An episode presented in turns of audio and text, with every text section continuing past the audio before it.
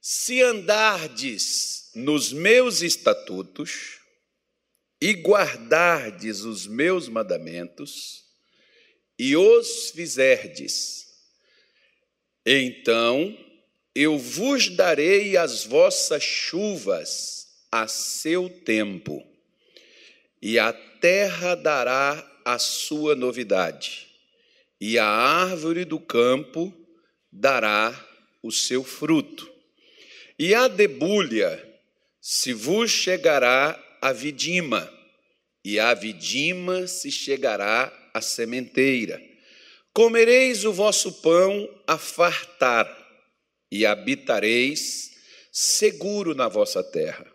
Também darei paz na terra, e dormireis seguro, seguros, e não haverá quem vos espante, e fareis cessar os animais nocivos da terra, e pela vossa terra não passará espada. Perseguireis os vossos inimigos, e cairão a espada diante de vós. Cinco de vós perseguirão cento, e cem de vós perseguirão dez mil, e os vossos inimigos cairão a espada diante de vós. E para vós olharei, e vos farei frutificar, e vos multiplicarei, e confirmarei o meu conserto convosco.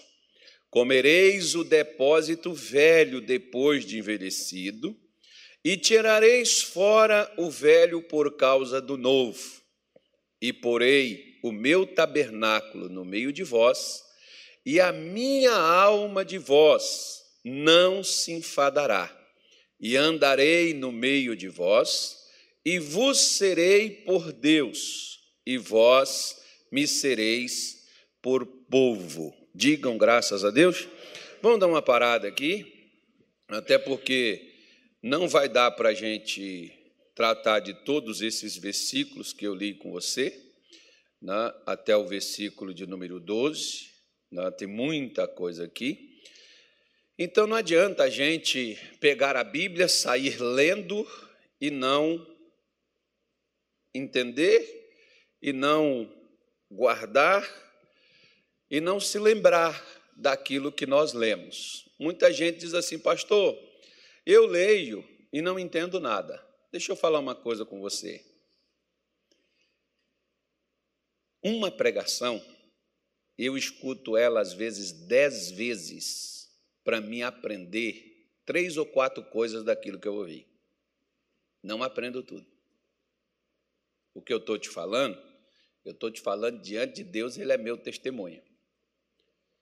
Eu escuto pregações, às vezes a minha mulher, você já ouviu essa? Claro que já, e várias vezes já. Se eu escuto, por exemplo, antigamente, tinha aqueles CDzinhos, por exemplo, do missionário, hoje você tem essas pregações de outro modo.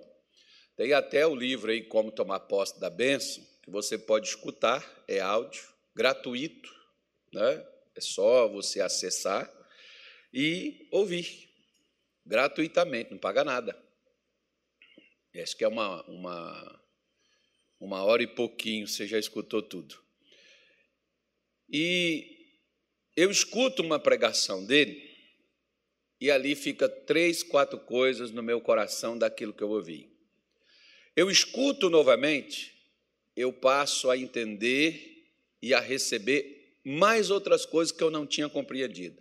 E assim sucessivamente, você vai ouvindo, fora o que vai se abrindo daquilo que você já sabe, daquilo que você lê, daquilo que você já ouviu, você vai compreendendo com mais clareza, vai iluminando, como diz, por exemplo, o, o livro de Provérbios, que acho que é Provérbios 4, 18, né? Não sei, que ele diz que a vereda do justo é como a luz da aurora, que vai brilhando mais e mais até ser dia perfeito. A aurora é o amanhecer. É quando você, se você se você mora na cidade, não precisa nem ver a aurora, porque as luzes ficam ligadas o tempo todo, né? Mas quando você mora, por exemplo, quando você está assim no sítio, você estiver assim no local afastado, que geralmente o pessoal apaga as luzes para poder dormir, quando começa a amanhecer o dia e você acorda, aquela é melhor hora do dia para você levantar. Passar um cafezinho preto, se você é mineiro, um pãozinho de queijo. Né? Quem é americano é ovo com bacon. Então, cada, minha mãe dizia que cada doido tem sua mania. Né? Aos outros que é um pão, é um pão com manteiga, e vai por aí afora, cada um faz o seu gosto. Você levanta e toma um cafezinho naquela hora, vai lá para o curral, ou sei lá, vai tirar leite, vai atrás, vai dar comida para bicho. Né? É aquela é a hora. Ainda está escuro, um certo, né? não clareou totalmente, mas você já enxerga, você já vê, já não precisa acender as luzes, você já enxerga, né? não com clareza, não com nitidez, mas já está enxergando. Mas o dia vai clareando e o sol vai levantando, vai, vai se colocando, e quando chega ao meio-dia, o brilho está perfeito. Né? Não precisa nem chegar ao meio-dia, não, mas o meio-dia é o auge dele, que, principalmente aqui em Cuiabá, que brilha com gosto. O sol aqui, ele está mais perto da nossa cabeça. Então, aqui em outros locais onde eu já fui também. Né? Tem uma cidade lá do Pará chamada Itaituba, que é onde esse rapaz nasceu, mas fugiu de lá. Ele veio por causa do sol. Aí Deus falou: Não, eu não vou tirar o sol de perto de você, que você precisa brilhar na vida. Então eu vou levar você para Cuiabá. Então, lá você tem que carregar uma, uma, garrafinha de água na mão. O negócio lá é, negócio lá é quente, meu irmão. O negócio é, é, é só, é só para quem é disposto mesmo. Igual o pessoal aqui. Que quem outro dia eu encontrei, por exemplo, um cidadão lá de, de Curitiba é, de qual é local? Uma cidade mais fria que tem lá em, no Paraná. E eu falei: o que, é que você veio caçar aquele? Calor. Vem para cá por causa do calor, que eu não gosto de frio. Aí eu fico olhando assim, né? Tem uns que gostam de frio e vai para o frio. Tem outros que não gostam do, do frio e vem para o calor. Não diz a minha mãe não tem razão? Cada doido tem sua mania? Pois é. Então, cada um tem o seu gosto, né, irmão? E o mais importante é que Deus deixou isso para o gosto de cada um. Então, você escolhe e vive onde você se sente bem. Então, a luz vai clareando até se tornar perfeito. Assim é a compreensão, o entendimento da palavra de Deus.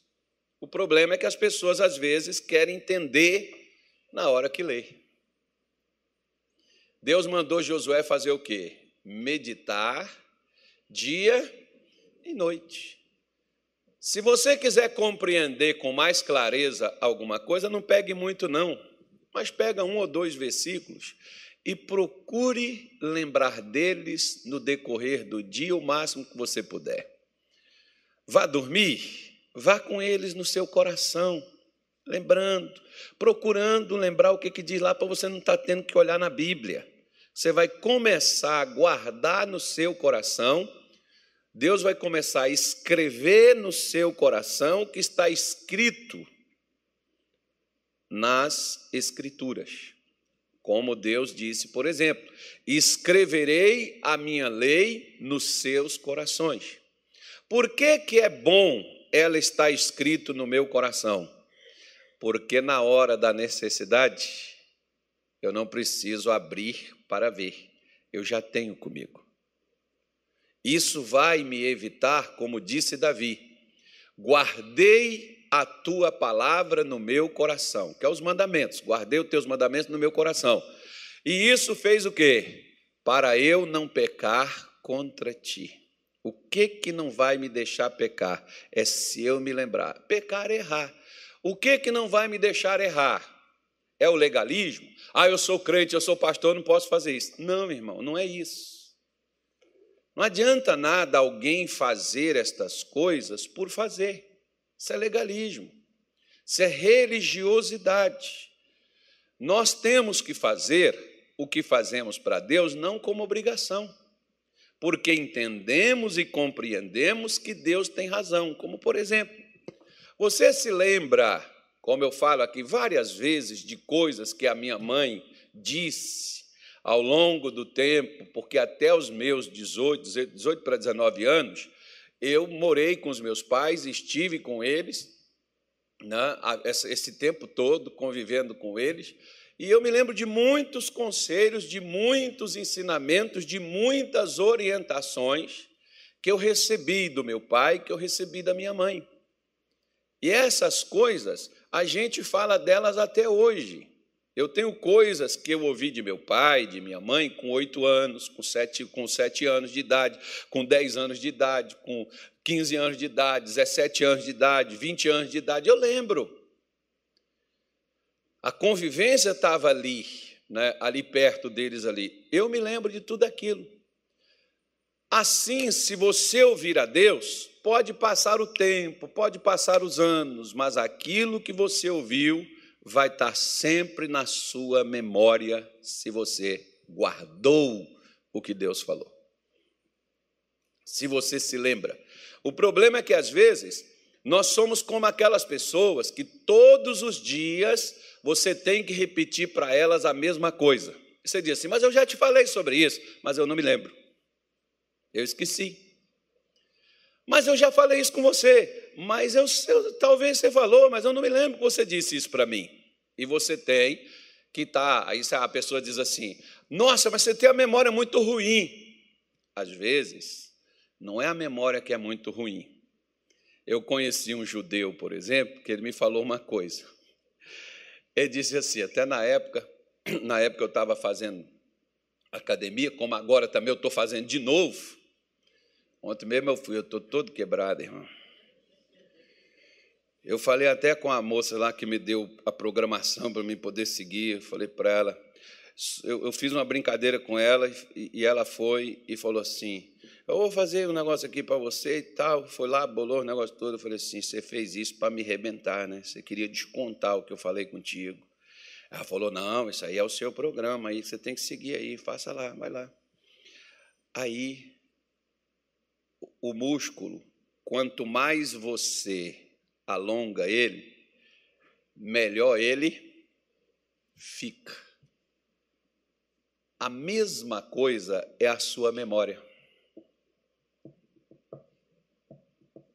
Tanto que a Bíblia diz assim: procura lembrar-me. Quem é que esquece, nós ou Deus? Quem esquece somos nós, Deus não esquece, não. Nós é que esquecemos o que Deus falou conosco.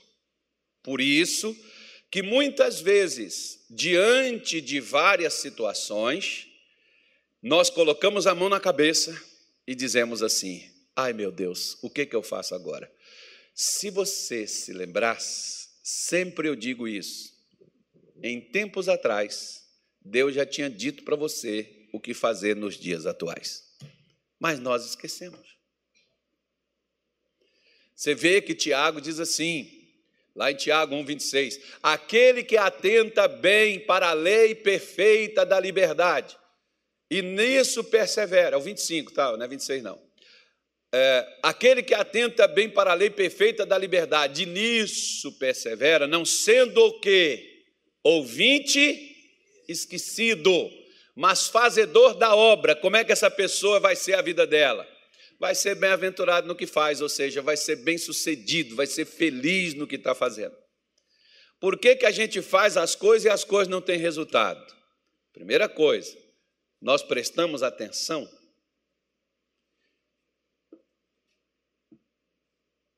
no que foi falado para nós? Você pode ver que os alunos que têm maior dificuldade é não, os que não prestam atenção na explicação do professor. Você pode ver que também na igreja, as pessoas que têm as dificuldades maiores é aquelas que só vêm na igreja para pedir oração, para pegar um azeite, ou beber uma água ungida, ou pegar um pano consagrado, ou qualquer coisa. Elas não ouvem. Elas não escutam. Elas não dão atenção ao que Deus está falando. É por isso que, na hora que precisa fazer, não sabe o que fazer, está perdido aí precisa escutar novamente. Como eu sempre digo, Deus já antecipa as situações para nós não nos embaraçarmos nela. já dá para nós as portas, na janela não, ele já dá as portas como elas vão abrir, porque se a porta está fechada, ela está trancada, mas ela tem uma chave. O ensinamento é justamente a chave para a gente abrir a porta, mas a gente chega lá e ela está fechada. Aí nós, ao invés né, de carregar a chave, o, o pessoal tem um portão aqui, só que eu esqueço a chave em casa. Então, quando eu saio no portão, eu sempre peço meu filho para abrir a porta. Ele diz: Cadê sua chave? Está em casa. Não está comigo no meu bolso. Se tivesse comigo, é só passar a chave lá, abriria. Pois é. Assim, nós chegamos lá e temos que orar e pedir: Senhor, abre essa porta, toca aqui, toca ali, toca acolá, faz isso aqui, faz isso lá. E Deus disse assim: O que eu falei com você, o que eu dei para você, era a chave para abrir a porta. Cadê sua chave? O que Jesus falou para os discípulos quando eles foram lá, acordaram ele lá? Só não está vendo que nós vamos perecer, o senhor também vai morrer? O que Jesus perguntou para eles? Onde está a vossa fé? Cadê sua fé? Vocês tinham solução para isso aqui, o que vocês fizeram? Nada. A mesma coisa, diga assim: não sou eu, mas tem alguém por aí que está desesperado, não sabe o que fazer, mas Deus já falou como fazer.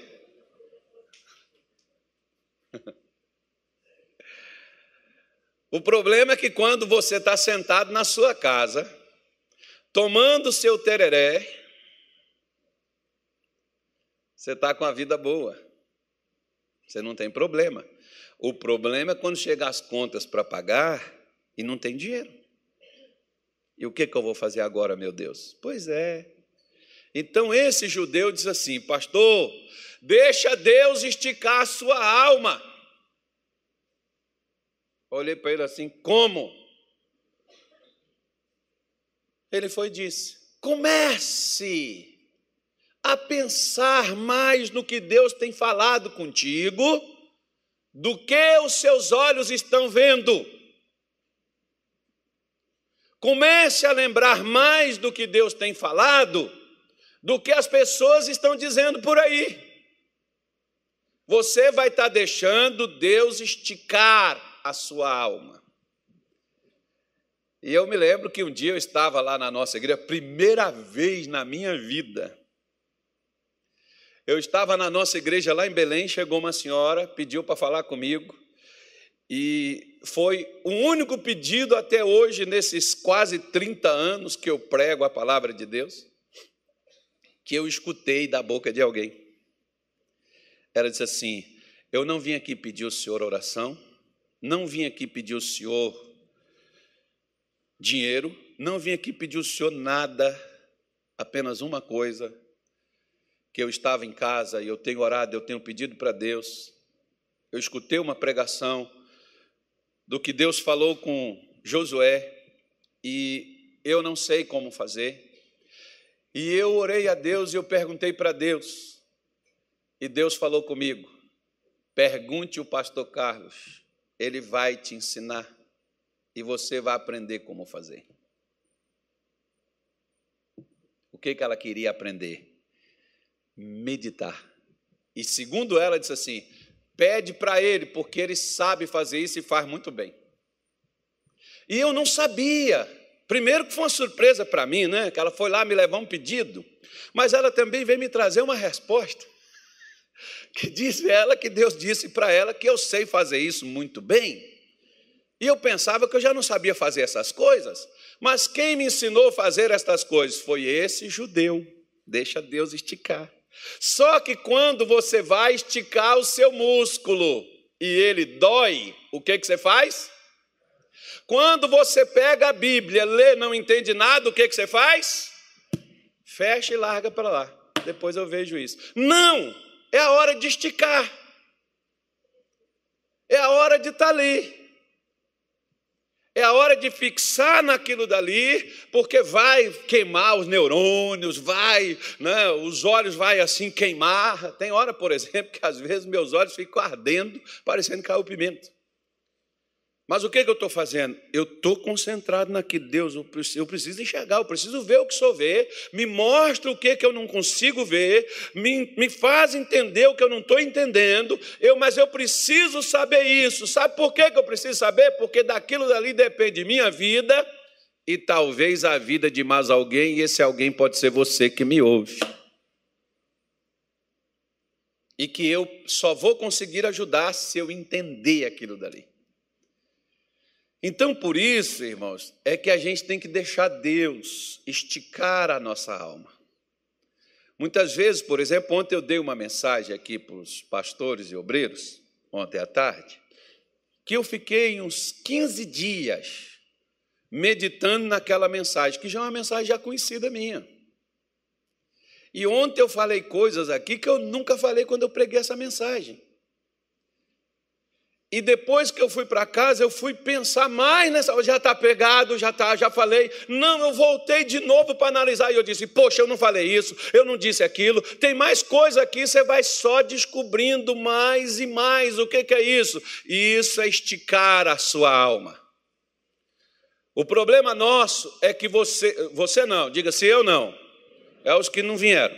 Mas as pessoas, por exemplo, vêm na igreja, elas escutam a pregação, às vezes não anota, confia na mente e depois esquece até o versículo que Deus falou.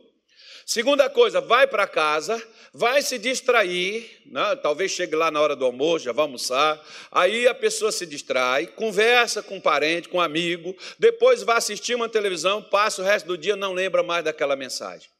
Chega amanhã, você precisa do que você ouviu hoje, não sabe o que fazer. Não é porque Deus não falou, é porque eu esqueci não pode ser ouvinte esquecido, mas fazedor da obra. Esse tal será bem-aventurado. Então, na época, eu me lembro, por exemplo, meu pastor disse assim: você vai para a igreja, você vai para a igreja, pega a pregação, anote ela, compre um dicionário bíblico, pega a sua Bíblia, ou quantas Bíblias você tiver, põe em cima da mesa, medita nessa palavra o resto do dia. Desliga o Silvio Santos, o Gugu Liberato, ou sei lá, naquele tempo não tinha nem o Faustão ainda. Era o Gugu e o Silvio Santos, né? O pessoal mais assistia no domingo.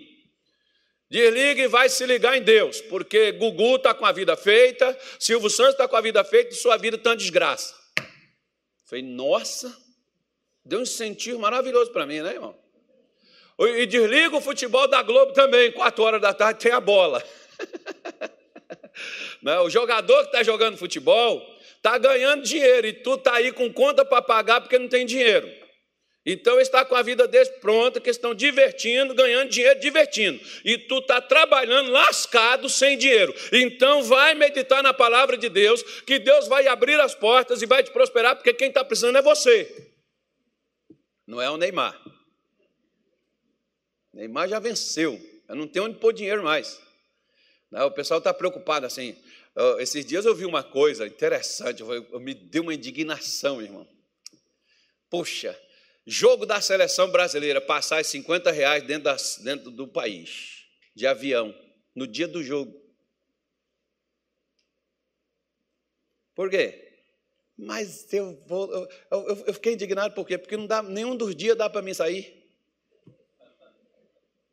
Poxa, dava para.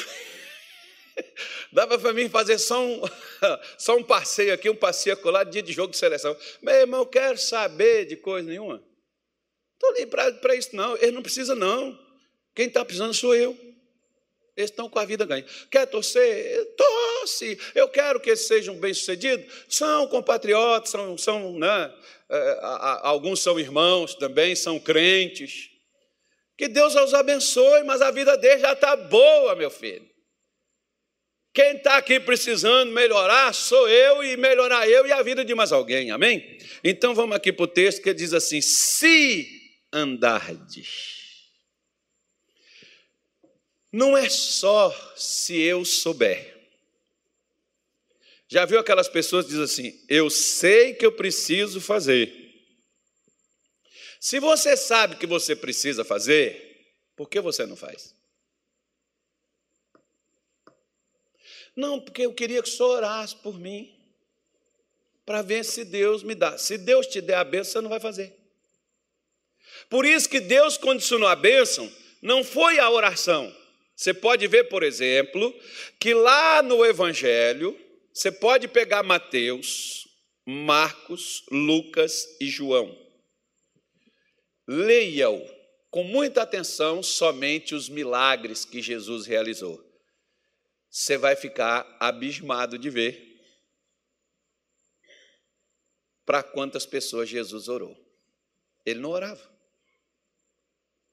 Quem faz esse negócio de oração é essa igreja moderna que a gente tem. A oração nos tempos de Jesus é para se ter comunhão com Deus, para buscar a sua presença, para venerá-lo, para adorá-lo. A oração era usada para mais oferecer do que propriamente para pedir. Então, essa igreja moderna, que não quer fazer o que Deus diz, mas quer que Deus faz o que eles querem, eles vivem movidos pela oração. Chegou um irmão para mim, por exemplo, lá em Belém, e ele tomava um litro de açaí todos os dias com açúcar. Aí ele foi no médico, a glicose dele estava 460. Ele chegou lá na igreja e disse para mim, pastor, minha glicose, fui no médico aqui, minha glicose está 460. Eu queria pedir o senhor para orar por mim, expulsar esse demônio, para mim ficar livre dessa glicose. Como eu sabia que ele tomava um litro de açaí todo dia, eu disse assim para ele: se eu orar pelo senhor, o senhor amanhã ou hoje mesmo já chega em casa pega açúcar, pega o açaí e pá para dentro. Amanhã de novo. Depois o senhor vai morrer. E eu sou o culpado e Deus ajudou. Por quê? Quando o senhor foi no médico, ele te deu umas restrições. Aquelas restrições não é para te atrapalhar, é para te sarar, é para te curar. Como, por exemplo, os estatutos são regras. As regras não são para nos prejudicar, as regras são para nos prevenir. Você pode ver, por exemplo, que é, várias empresas, eu passo assim na porta dessas empresas, eu observo. Algumas têm umas, umas, umas umas, uns quadros que diz assim: tantos dias sem acidente. Porque a maior parte dos acidentes é falha humana, é alguém que quebrou regras. Por isso vem o acidente. Assim, estatutos são regras, mandamentos são orientações, direções. Quando nas estradas tem placa que diz assim, 60 quilômetros por hora, é uma velocidade de segurança para evitar um capotamento, para evitar qualquer uma outra coisa. Aquela placa não está lá por acaso. Mas o camarada diz assim: o meu carro é bom, eu sei o que eu estou fazendo, dirijo há 30 anos e nunca tive um acidente. Vai capotar a primeira vez. E se for crente, vai dizer assim: e Deus está comigo. É só que Deus está com a gente, mas Ele está também nas regras, viu? Ele está também aí nas restrições, nos mandamentos. Porque eles estão colocados na Bíblia, não é para tirar o nosso prazer, mas pelo contrário. Não é para nos privar, é para nos proteger. Só que nós né, pegamos a água ungida, o azeite consagrado, pegamos o lenço com a unção divina e podemos tudo, porque agora nós ficamos imbatíveis, invencíveis, porque a grandeza de Deus está com a gente. E vamos lá e não observamos o que é que Deus disse para fazer ou deixar de fazer, porque tem coisa que Deus manda fazer e tem coisa que Deus manda deixar de fazer. E nós não observamos isso. E aí vamos e metemos a cara e fazemos o que nós achamos que deve ser feito. Dá errado e nós falamos assim: não estou entendendo, não sei porquê. Eu estou na igreja, estou buscando a Deus, mas as coisas não estão andando. Então, a primeira delas, lá em Joel, Joel, Joel, não, Ageu. Né?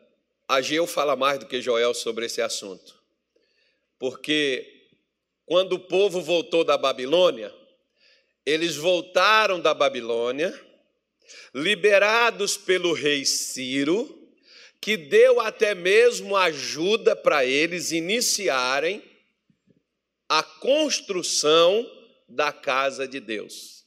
Mas eles chegaram lá e cada um foi cuidar da sua casa e deixaram a casa de Deus para lá. Aí o profeta diz assim: então você vê que o que recebia dinheiro, segundo Ageu diz, era para colocar num saco furado. Você tenta encher um saco furado, você nunca vai encher. Por mais que você ponha ali dentro, ele vai vazar. Ageu dizia assim para eles: aplicai o vosso coração ao vosso caminho. Olha para o seu coração e vê o caminho que você está nele. Porque se você está indo por esse caminho aí, e não pelo caminho que Deus te propôs, amigo, não espere fartura.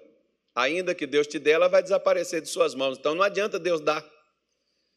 Tem coisa que Deus nem deixa vir na minha mão e na sua, sabe por quê? Deixa eu te falar uma coisa aqui. Quando Jesus multiplicou os pães, que aquelas cinco mil pessoas comeram, encheu, sobrou doze cestos, o que, que Jesus mandou fazer? Joga fora. O que, que ele mandou fazer? Ele mandou guardar, porque Jesus não gosta de desperdício. Ele não vai desperdiçar me dando uma coisa que eu vou jogar fora. Por que, que ele não dá, pastor? Porque você vai perder do mesmo jeito, então já não precisa dar. Ele não vai desperdiçar o negócio. Por isso que Deus coloca para eles dizendo: se vocês andarem, se vocês praticarem os meus mandamentos, porque guardar não é só você se lembrar deles, é você fazer o que eles te propõem. Se eu fizer Aí o versículo 4 de Levítico 26, ele está dizendo: Então, só depois que a gente fizer, só depois que a gente estiver andando, só depois que a gente estiver fazendo, é que ele dará as chuvas ao seu tempo. Interessante é quando o negócio vai funcionar, porque para quem dependia da agricultura, não tinha um pivô. Pivô é aquilo que o pessoal põe nos campos, que você passa lá, a água cai, é só o cara ligar o motor lá que está jogando água na plantação. Mas naquele tempo não tinha. O pivô de Israel já estava montado. Sabe o que, que era? Os céus. O pivô, ele não precisava regar, ele não precisava pegar água dos rios, ele não precisava pegar água de uma nascente, a água vinha dos céus. No momento certo da chuva, porque para quem planta é necessário a chuva para a plantação no começo, e é necessário também que não chova. Teve uma época, por exemplo, que meu pai teve uma colheita sensacional, mas também teve um problema. A gente demorou tanto colher, não tinha colhedeira, eram poucas pessoas. A gente demorou tanto para colher o que ele plantou, que as chuvas começaram e nós perdemos parte do que iríamos colher, porque molhou, porque choveu. E aquilo ali nós acabamos perdendo. Muita coisa. Foi pouca também não. Além daquela que a gente conseguiu livrar, conseguiu salvar, conseguiu tirar, nós perdemos a outra porque veio a chuva posteriormente, antes da gente recolher a, a, a colheita que a gente teve. Então, Deus dá a chuva no tempo certo, ao seu tempo. Eles podiam contar quando é que chove? Março. Então, a, abril também, fevereiro, você sabe, por exemplo, que tem aquelas épocas. Aqui, por exemplo, em Cuiabá. Eu me lembro que. eu me lembro que o missionário sempre pergunta assim para a gente: qual é o tempo da chuva lá, irmão? qual é o tempo da chuva aqui? Quando mais chove? Hã? De março a quando? Porque lá no Pará, por exemplo, lá em Belém, tinha chuva quase que todo dia. É muito difícil. Teve uma vez com uns 30 dias lá sem chover nada. Mas lá quase todos os dias chove, de quatro para três, quatro, cinco horas vai chover. Quase que todos os dias. O negócio lá é, é mais ou menos assim. Chove, esquenta mais. Aí quando chega novembro, aí, irmão, é só chuva. Eu me lembro que o meu filho, eu estou rindo, porque quando eu cheguei lá, é, a gente estava assistindo uma reportagem na televisão sobre é, o frio num local lá dos Estados Unidos e começou a nevar, tal. O camarada falou que um inverno na Europa e tal, tal. Eu estou aqui em tal lugar e não sei o quê, papapá, caixinha de fósforo. E o meu filho tinha três anos, o Jonatas, esse que toca aqui. Quando nós chegamos lá em Belém, na, ele era novinho. Três, dois ou alguma coisa, sabia mal, falar mal, mal. E ele estava sentado no sofá assistindo comigo a reportagem lá do jornal. Aí ele disse assim: Pai, quando é o inverno aqui? Eu falei assim: diz o pessoal que começa em novembro. Vai ter neve? Eu falei: não, só chuva. tiver neve lá, o povo morre, irmão. Ele queria ver a neve, né? Se tiver neve lá, eles vão morrer de frio. Né? Só, é, só, é só chuva, inverno aqui é só chuva. Mas, pai, lá, lá, lá tem neve, por que, que aqui não tem? Né? Aí eu tive que explicar para ele por que, que não tinha a neve por lá, que era só a chuva. Então lá, por exemplo, começava a chover em novembro, chovia dezembro inteiro. Chegava janeiro, deu uma parada, por precisar de praia, né? Não, é, é, é, é o tempo da chuva. Então você tem os, os tempos certos dela. Ou seja, lembra de Abraão? Ele estava lá no alto do Monte Moriá, com Isaac, com o altar preparado, com a lenha pronta, com um cutelo na mão, e na hora que ele foi, Deus disse: Abraão, pois não, senhor, não toque no rapaz, agora eu sei que tu me amas. Quando foi que Deus agiu? Deus agiu no momento certo. Deixa eu falar uma coisa para a senhora e para o senhor que está me ouvindo. Deus não tarda e Deus não falha. Se Deus não está agindo, não é por causa dele, é por causa nossa. Por ele, no momento certo, pastor, eu só tenho recurso que dá para me ir até agora, no final do mês. Irmão, faz o que Deus está te falando, porque no momento certinho, você não vai faltar recurso nenhum para você. Ele sabe como fazer. O problema é que nós não queremos andar, nós não queremos aplicar, nós não queremos fazer o que Deus disse para a gente fazer, que daria a Ele condições dele atuar e dele operar em nosso favor. Por isso que ele diz: então, se eu fizer, então eu vos darei as vossas chuvas ao seu tempo e a terra dará a sua novidade. Olha para cá. Você lembra de quando Jesus estava no mar e o mar se agitava, o vento, a tempestade, ondas altas? Jesus chegava lá e o que, que ele fazia? Tanto que os discípulos ficaram admirados, dizendo assim: Que homem é este que até o vento e o mar lhe obedecem? Que homem é esse? É esse mesmo homem aqui, ó. Por que, que a natureza obedecia a Jesus? Porque a natureza, a criação, ela ficou sujeita pelo mal, mas quando a criação volta para Deus, até a natureza volta o controle, porque Deus fez o homem para controlar tudo que ele havia criado. Tudo que ele havia feito. Por que que Elias, o profeta, por que, que ele conseguiu, por exemplo, fazer com que durante três anos e seis meses não chovesse em Israel? Por que, que ele controlou a chuva? Porque Deus deu para quem anda com ele, para quem o obedece, ele deu controle até mesmo da natureza.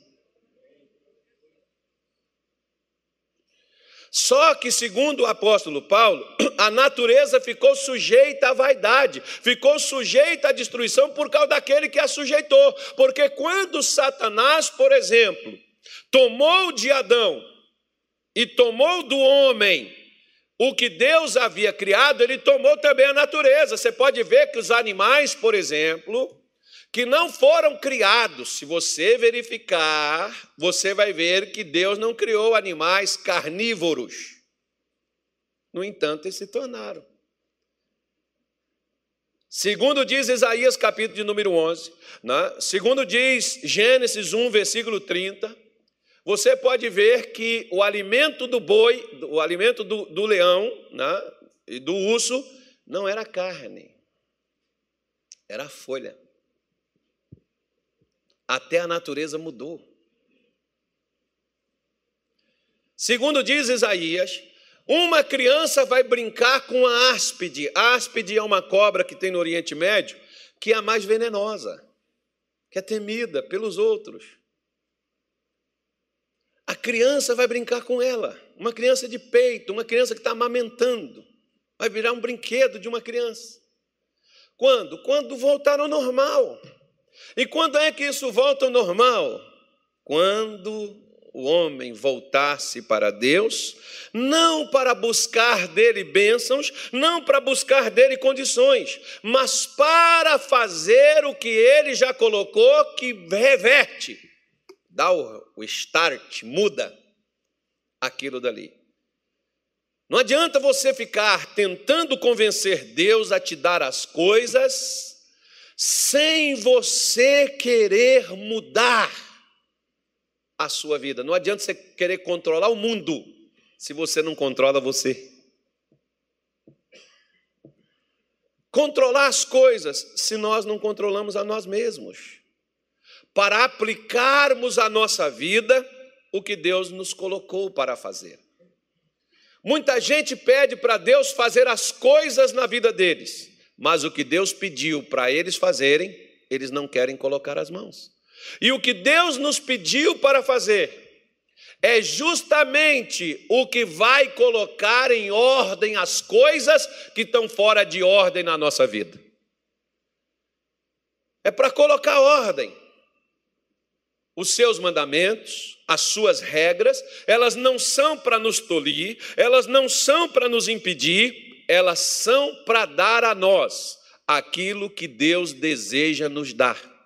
Por isso que ele diz: então a debulha, no versículo de número 5, ele diz: a debulha chegará até a vidima. A debulha do quê? Deus está dizendo assim: olha, quando acabar, você está lá debulhando o trigo. Não, naquele tempo tinha o trigo, que mais que era grão? Lentilha, que você não gosta de comer, que você não come. Gostoso uma lentilha com carneiro. Foi por isso que foi por isso que Jacó conquistou, tomou a benção do, do irmão dele lá, um prato de lentilha. A minha mulher faz muito gostoso, lentilha, mas não vou te dar também não. Né? Então, é, é, é para quem sabe fazer, é uma, é uma delícia, né? muito bom. Então ele está dizendo: quando você estiver debulhando a lentilha, já vai chegar a vidima. Você está debulhando a lentilha, está debulhando o trigo, já chegou a hora de colher as uvas.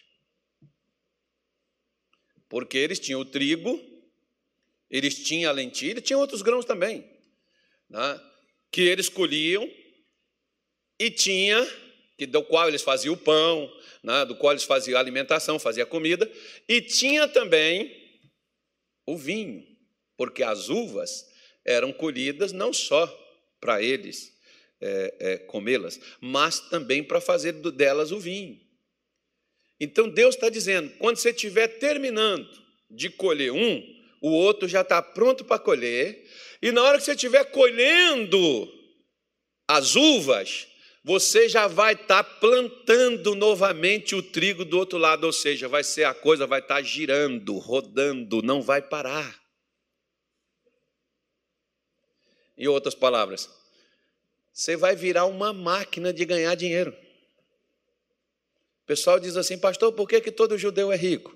Ah, porque são, né, porque eles fazem isso, porque eles fazem aquilo. Uns dizem, não, uns atacam até as honras das pessoas. Mas preste atenção. Os, não são todos eles também, não. Você pode olhar que não são todos que são, não. Mas os que são aprenderam uma coisa. Sabe qual? Confiar em Deus. E fazer simplesmente o que Deus mandou. É tão simples que a gente não quer fazer. Aí a gente quer complicar, levantar de madrugada, fazer uns sacrifícios, a gente quer jejuar para ver se a coisa anda. Claro, você pode jejuar, mas não com essa intenção. Você deve levantar de madrugada? Pode levantar de madrugada, de manhã, de tarde, de noite, qualquer hora. Porque para Deus não interessa a hora que você levanta para orar, para Deus interessa o que, que é que você faz com o que Ele está te dando. Muita gente está orando e não está recebendo nada, porque o que Deus está dando para fazer, a gente não faz, mas a gente faz tanta coisa para tentar mover Deus do jeito que a gente quer. Aí, quando a gente não consegue mover ele do jeito que a gente quer e a gente precisa, que ele põe a mão aqui, põe a mão acolá, nós ficamos decepcionados e falamos assim: também não vou para a igreja mais não, vou orar mais não, isso não funciona não, esse negócio de igreja, de evangelho. Por quê? Porque te apresentaram evangeliquez te apresentaram coisas para você se sacrificar e você fazer, porque você vai ter, demonstrar para Deus que você tem um bom coração. Querido, deixa eu te falar uma coisa: você não precisa fazer nada para tentar agradar a Deus, porque Deus conhece o nosso coração e dá a cada um segundo o fruto de suas ações. Ou seja, Ele não só conhece meu coração, mas Ele me retribui. Porque às vezes eu posso olhar, por exemplo, e falar assim: o pastor Evão, um homem de Deus. Deus diz assim: que você não conhece ele do jeito que eu conheço. Se eu conhecesse, você não falaria isso. Não, pastor Evão é um cara legal. Hum. A mulher dele não abre a boca. Que os filhos dele não falam, porque se falar, apanha. Não, não, não na profecia não, né? Na revelação não. Ela ficou até com medo agora. A mamãe está ali, ó. mamãe, mamãe. Né? né? Aí você pega e diz assim: não, porque eu vejo pessoas, às vezes, irmãos, tomar as dores de alguém que ela supostamente pensa que é de Deus. Um dia chegou uma irmã comigo, por exemplo, e ela falou de um pastor da nossa própria igreja, e ela me falou uma coisa, e ela disse assim: esse homem é um homem santo de Deus. Eu olhei assim. Tadinha dela, ela não enxerga um palmo na frente do nariz dela, porque aquele camarada tinha até acabado de desligar ele da igreja por causa das peripécias dele. Das besteiras que ele fazia. E ela lá, jurando amor, jurando que aquele homem é um homem santo. Falei, poxa, se ela orasse, se ela enxergasse com os olhos de Deus, ela não diria isso. Mas ela não enxerga, ela enxerga com a emoção, ela enxerga com os olhos naturais. Porque quando Deus não faz algo para mim, não é que eu não mereço, não é que Ele não me ama, não é que Ele não gosta de mim, é porque eu não ando segundo as regras dele. Todo jogo tem uma regra, o jogo de tênis, e eu nem gosto, porque eu não entendo, eu nem assisto. Tem um tal de um futebol americano, eu não assisto porque eu não entendo aquelas regras. Aí tem o basquete, mais ou menos eu entendo algumas coisas. Eu assisto, vôlei também eu entendo um pouquinho. As regras são diferentes, eles de vez em quando eles inovam. No futebol, de vez em quando, agora tem o tal do VAR. Vai para a casa do chapéu. Né? Porque tem hora que o VAR atrapalha, né, Natália? Principalmente o time que tu torce, o Cuiabá, que está aí na faixa da degola, precisando se salvar. E o VAR vai lá e atrapalha o negócio, irmão. Se não fosse o VAR, ganhava. O VAR. Não, é uma regra. São regras. De acordo com as regras, é que faz-se o jogo. A fé não é um, um jogo, mas é uma regra. que Deus utilizou para nos abençoar. Porque Deus está dizendo: se eu andar, se eu fizer, a debulha, ele vai dar chuva, a debulha vai chegar a vidima, a vidima vai chegar a sementeira, e ele diz: e comereis o vosso pão a fartar. Não é a infartar, não, irmão. Você vai ter fartura não vai te faltar alimento, não vai te faltar mantimento, não vai faltar o da água, da luz, do telefone, da internet, não vai faltar para você a comida em casa, não vai faltar para você a roupa da festa do fim do ano, não vai faltar para você o que você precisa. Deus vai suprir todas as vossas necessidades. O que falou Paulo em Filipenses 4,19, né? O meu Deus suprirá. Mas por quê? Porque aquele povo de Filipos, eles fizeram de acordo com as regras divinas. Primeiro, essa igreja de Filipos fez uma coisa que poucos crentes fazem. Qual? Poucos crentes querem ajudar a obra de Deus sem interesse. Porque a maioria dos crentes que ajudam hoje é quando o pastor promete que Deus vai dar uma graça muito grande para quem dá 50 ou 100 reais ou mil reais. Ou seja lá, quantos mil reais forem, né? Porque se você der tudo que você tem, Deus vai te dar isso aqui, Deus vai te dar aquilo. Ou seja, então o meu olho está maior do que meu bolso. Eu estou dando por causa de um interesse. Eu não estou dando porque eu confio, porque eu acredito, porque eu creio que Deus não deixará faltar. Porque essa igreja de Corinto foi a única igreja de todas as igrejas que Paulo fundou, que Paulo criou.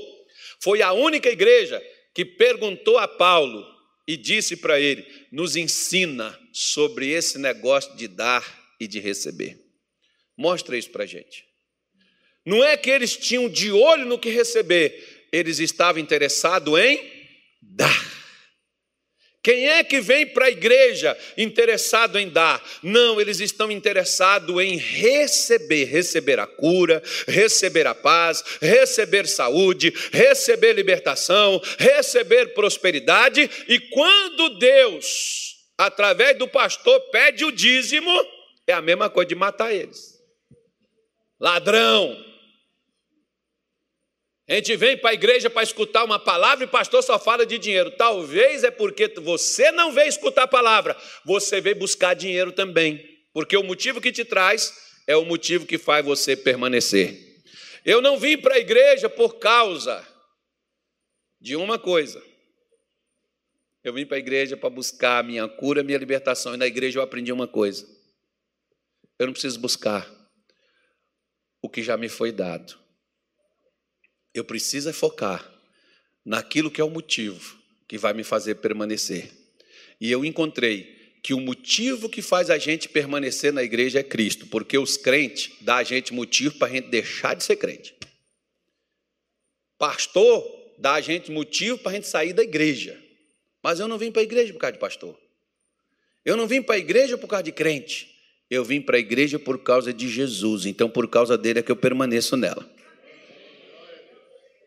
É, irmão? Lembra que quem vai abrir a porta do céu para você não vai ser pastor. Não, não, vai ser pastor porque ele é pastor, né? Mas não vai ser pastor Carlos. Chama o pastor Carlos lá. Quem chamar pastor Carlos o quê? Não fala isso não, mas o Natário pensou assim. Se ele estiver lá. pensou não, né, Natália? Vai com o Natália e fala assim: chama o pastor Carlos. Ele está aí por acaso? E se ele não estiver lá, meu Deus, Natália, você vai estar tá lá comigo com o garral, você não sobe, não. Segura, você vai ficar aqui comigo também. Aí, misericórdia. Vamos ficar, não, nós estamos lá com o Senhor para sempre. Então, então ele diz para nós: você vai comer até fartar, ou seja, você vai ter suprimento que vai sobrar. Você não vai ficar precisando contar a moedinha. E outra coisa que ele falou muito importante aqui de, Levítico 5, é, 26, 5, que ele diz assim: E habitareis seguro na vossa terra. Irmão, Segurança é uma coisa que todo governante, prefeito, né, presidente, eles precisam dar para a sua nação. Segurança financeira, segurança jurídica, segurança de todas as formas. É preciso ter. Deus estava dizendo ao seu povo: vocês vão habitar seguros. Porque você já viu, por exemplo, que dependendo de onde a pessoa mora, ela não tem segurança nenhuma. Porque aqui em Cuiabá, não, graças a Deus, aqui é uma cidade bem tranquila, né, em vários locais, mas tem lugar, meu irmão. Você não pode, eu, eu, brinco com a minha mulher e falo assim: se aquilo ali fosse em tal lugar, aquela pessoa ficava até sem a mão dela. Às vezes a pessoa está na rua com o celular na mão. Você perderia até a mão. Eu estava com o meu genro, numa cidade do Brasil, que não vou falar onde foi, e o pessoal tinha avisado, né? Eu tinha até falado com ele, mas ele esqueceu de tirar. Ele andava com a correntinha no pescoço que o pai dele deu para ele, de ouro. O camarada puxou a corrente no pescoço dele por dentro da camisa, irmão. Como o camarada sabia que ele tinha? Estava observando. E a gente sentou assim numa calçada, onde passa muita gente, o camarada veio passando e viu a mão por dentro, arrancou, feriu o pescoço dele, mas levou a corrente. Sentado no meio da rua, meio-dia, duas horas da tarde, um horário mais ou menos assim. Não, era umas cinco horas, cinco, quatro, cinco horas da tarde, mais ou menos. Foi no entardecer. Não estava escuro, todo mundo vendo. E o pessoal sabe o que diz? Isso aqui é normal. Você não, você não pode andar com nada aqui na mão, você não pode andar com nada aparente. Camarada pega e leva. Qual a segurança que você tem para estar num lugar daquele? Você sabe, por exemplo, hoje, principalmente de dois anos para cá, as pessoas estão inseguras. Mas não é de dois anos para cá, não. A insegurança já existe ó, há muitos anos. Tanto é que já existia nos tempos de Israel, e Deus está dizendo assim: olha, se vocês fizerem, se vocês andarem nos meus mandamentos, nos meus estatutos, eu vou fazer vocês habitar seguro, eu vou dar a vocês segurança para vocês morarem tranquilamente. Pode acontecer no vizinho, pode acontecer do outro lado, pode acontecer à frente, pode acontecer atrás, mas com você não acontecerá. Eu vou proteger você, eu vou te guardar. Se eu der o dízimo, pastor, se eu der oferta, não, não tem dizimista aí, irmão, e ofertante aí que quebra a cara de vez em quando. Por quê? Porque não é o dar o dízimo, pagar como um seguro. Não é dar oferta para Deus te proteger, é viver a palavra de Deus, porque uma vez vivendo ela, ela te dará proteção por onde você for e onde você estiver. E viver a palavra de Deus não é só dar dízimo e oferta, não. Tem tantas outras coisas que é necessário que a gente faça.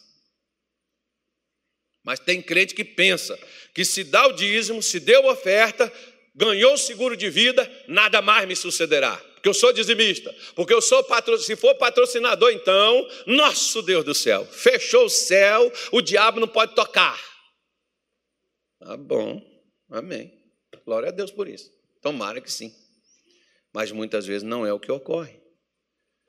Porque na palavra de Deus, para nós habitarmos seguro, tá estatutos, regras e mandamentos, orientações.